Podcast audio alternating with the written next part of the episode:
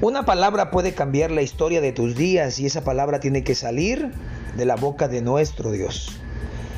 Hace un par de semanas el Espíritu Santo ha estado hablando a mi mente, a mi corazón, y algo que he estado recibiendo es esta frase, tan sencillo, pero tan complicado.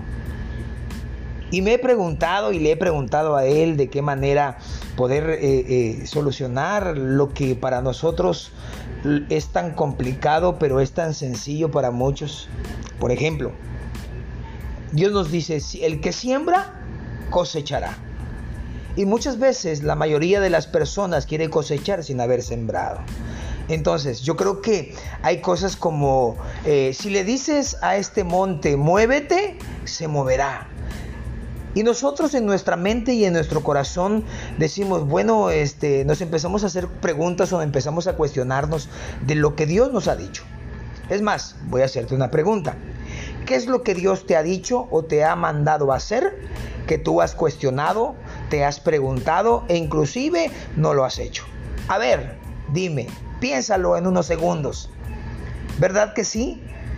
Hay muchas cosas que Dios nos ha mandado a hacer, pero desafortunadamente nosotros hemos cuestionado. Y por eso nació una frase hace muchos, hace muchos años ya eh, en un servidor. No pienso, no razono, mucho menos cuestiono, solo obedezco. Así es porque nosotros tenemos el, pensar para qué, el cuestionar, el preguntarnos qué, para qué lo vamos a hacer, qué vamos a ganar, cómo lo debemos de hacer. No sé tantas cosas. Y yo me acuerdo en la, en la Biblia hay un hombre de Dios como llamado Moisés que cuando Dios le dijo que fuera a libertar a su pueblo y todo esto, le dice, pero, pero le responde, pero ¿quién soy yo? Yo soy tartamudo. Y, Dios le responde, bueno, eh, eh, ¿quién, quién, es el que le pone el habla?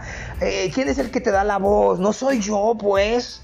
Y eso está tremendo, porque yo creo que cada uno de nosotros se nos ha dado una encomienda, se nos ha dado una palabra, se nos ha dado una instrucción. Y entonces muchas veces nosotros cuestionamos o nos preguntamos para qué o qué. Mira, al final, el resultado de todo, sí, de todo lo que tú hagas, el resultado es de Dios. Es glorifica a Dios. O sea, podrá Dios decirte, levanta una empresa y, te vuelves eh, famoso, millonario, eh, no nada más en el estado de Tabasco, sino en otros estados o hasta en otros países. Pero déjame decirte que la gloria y la honra es para nuestro Dios. Exacto.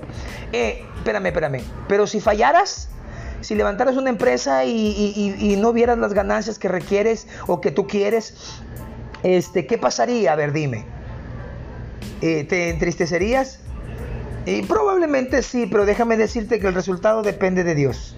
Si Dios te dijo hazlo y el resultado no es favorable para ti, créeme que para Él es favorable. Y recuerda que todas las cosas a nosotros que amamos a Dios, todas las cosas nos ayudan para bien.